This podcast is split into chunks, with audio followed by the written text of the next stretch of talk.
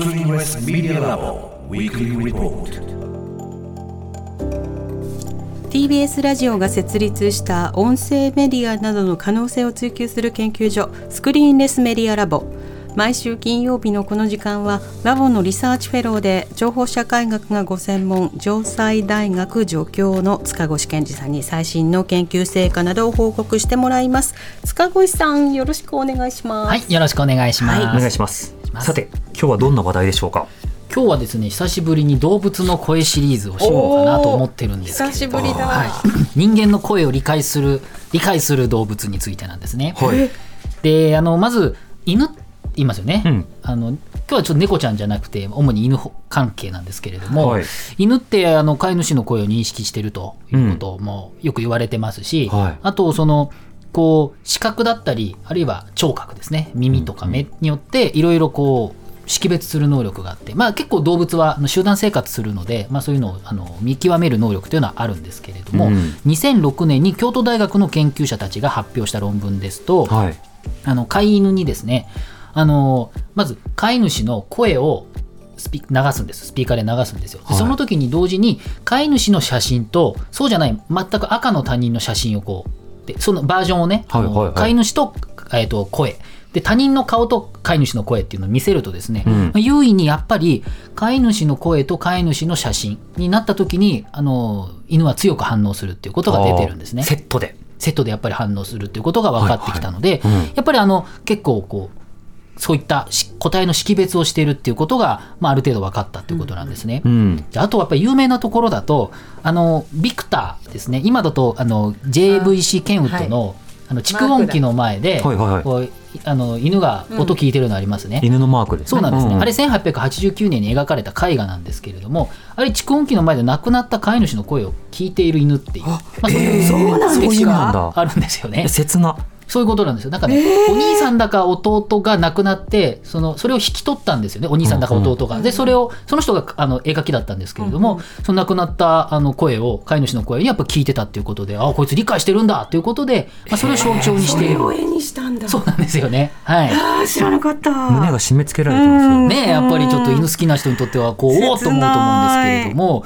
まあ、これもやっぱりねあの犬が声で飼い主を理解してるっていう意味では象徴的な事例ということですね。今のちょっとエピソードが強烈すぎて本当ですか後の話入ってこない気がするんだけど。そうそう。しかもねちなみにともにね今の塚越さんの話がループしますよね。さらに言うとそれちょっとあれなんですけど、ちなみにその犬種はですね、まあ、はいスムースフォックステリアだと言われてるんですね諸説あるんですけれども、それはあの100年ぐらい前非常に人気あったんですけど今9割以上も登録が減っちゃってるみたいであの犬種の犬はちょっとあのかなり今ちょっと絶滅が危惧されるぐらい減っちゃってるなんていうこともあるそれはそれでショックな情報だね。はい、でまずここ犬のお話だったんですけれども、はい。えーそんな中でですね2023年6月今年6月ですねイタリアは鳥の大学などを中心とした研究チームがですねは論文を発表してましてこれはですね狼も犬と同じく聞き慣れた人間とそうじゃない声を区別するっていうことが分かったっていう研究なんですね。でこれ最初に言っちゃうと何がそういうかっていうと、犬の場合はやっぱりペットとして長い歴史があるので人間と、はいはい。だからその、まあ、ある種遺伝的なものとして理解しているっていうことですよね。あの人間の声を識別するっていう能力があったと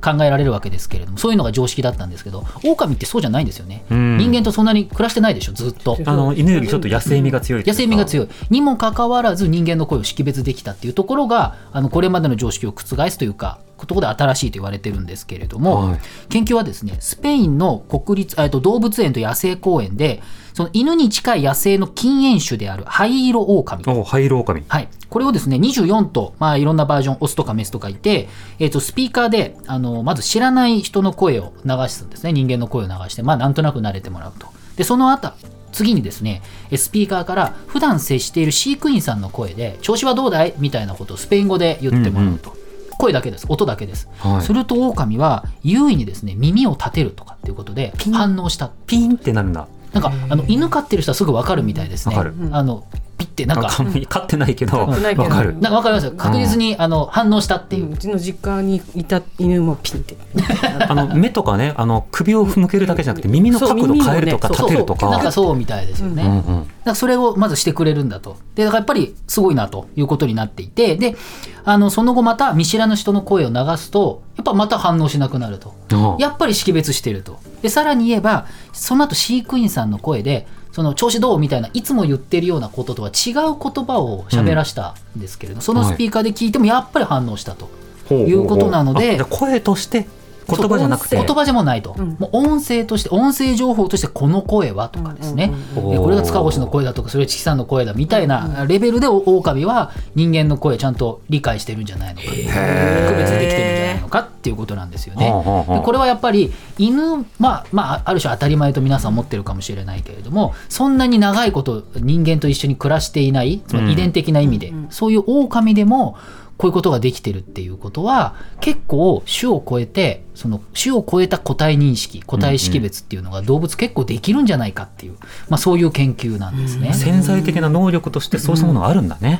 そうなんですよね、うんうんだからそうするとあのもっとこう実は犬はなんか猫の声も聞こえてるみたいな話もあるんですけれども、はい結構違う動物の声もあのある程度識別できてるんじゃないかなんてことも、えっと、この研究から、まあ、考えられるって話もあるんですうね。んなるほど。でもう一つなんですけれども、はいあのこの研究に今の狼の研究に参加した、えっと、イギリスリンカン大学の研究者さんによりますと、えっと、結構その動物が他の種の動物ですよねその犬が人間とかねあのそういった声を聞き分ける研究ってのはあまり多くないそうなんですよ。ほえ例えばゴリラが人間の声を聞くって言ったような研究はあるということなんですね。う。うん。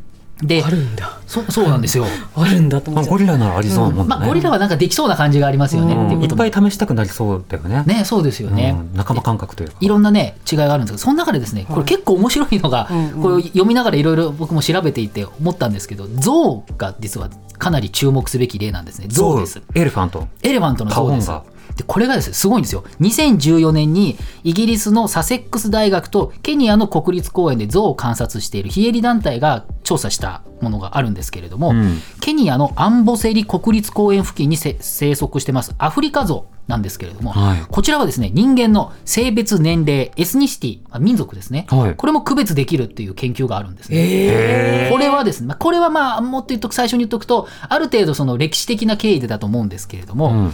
あのこのあのアフリカゾウはですね女性とか子供の声が聞こえてもその録音された音声聞くんですけれども、はい。女性は子供の音を聞いても何ともないんですよ。反応しない。うん。何とも反応しないんですよ。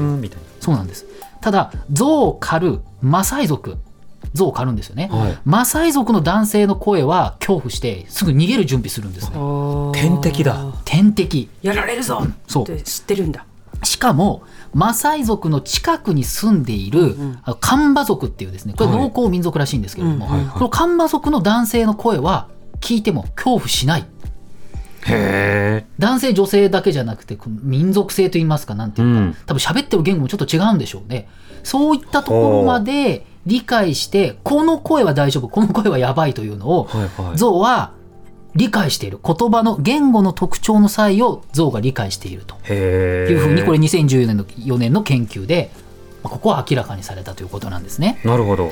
だこれはまあやっぱりこう聞いてらっしゃる人も思うと思うんですけど、まあ、長い歴史の中でその辺に住んでいる象たちがやっぱり殺されてきたっていうことがあってここ一部のあの歴史的な経緯があってこういう人間の個体識別能力を獲得してきたっていうことだと思うんですね。うん。なんでかっていうと逆にその歴史が長くない密猟者などからはあの逃げることがなかなかできないというあ密猟者の音はまだそなんていうかそうなですよね入ってないもんねうあまり刻まれてないっていうこと、うんちょっとねあの悲しい話なんだけれどもででもそういうところからもちょっとその辺が分かるっていうところなんですね。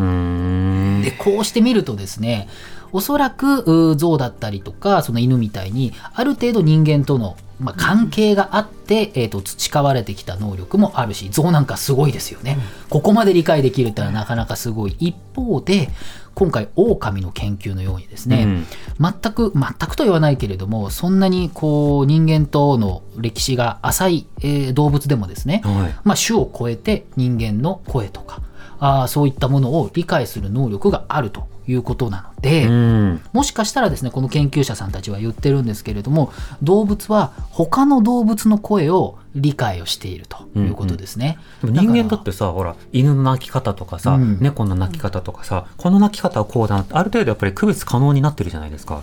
そうですよね長く飼ってる人はよりわかるわけですよね。はい、逆に、うん逆に言ってもあれですけど他の動物同士でも似たようなことが起こっていても不思議ではないよね。そうですよね、うん。なんかそのコンピューターでねもっとそのこう動物の声を理解するみたいな研究も進んでる紹介もしてる。それも重要なんですけれども、うん。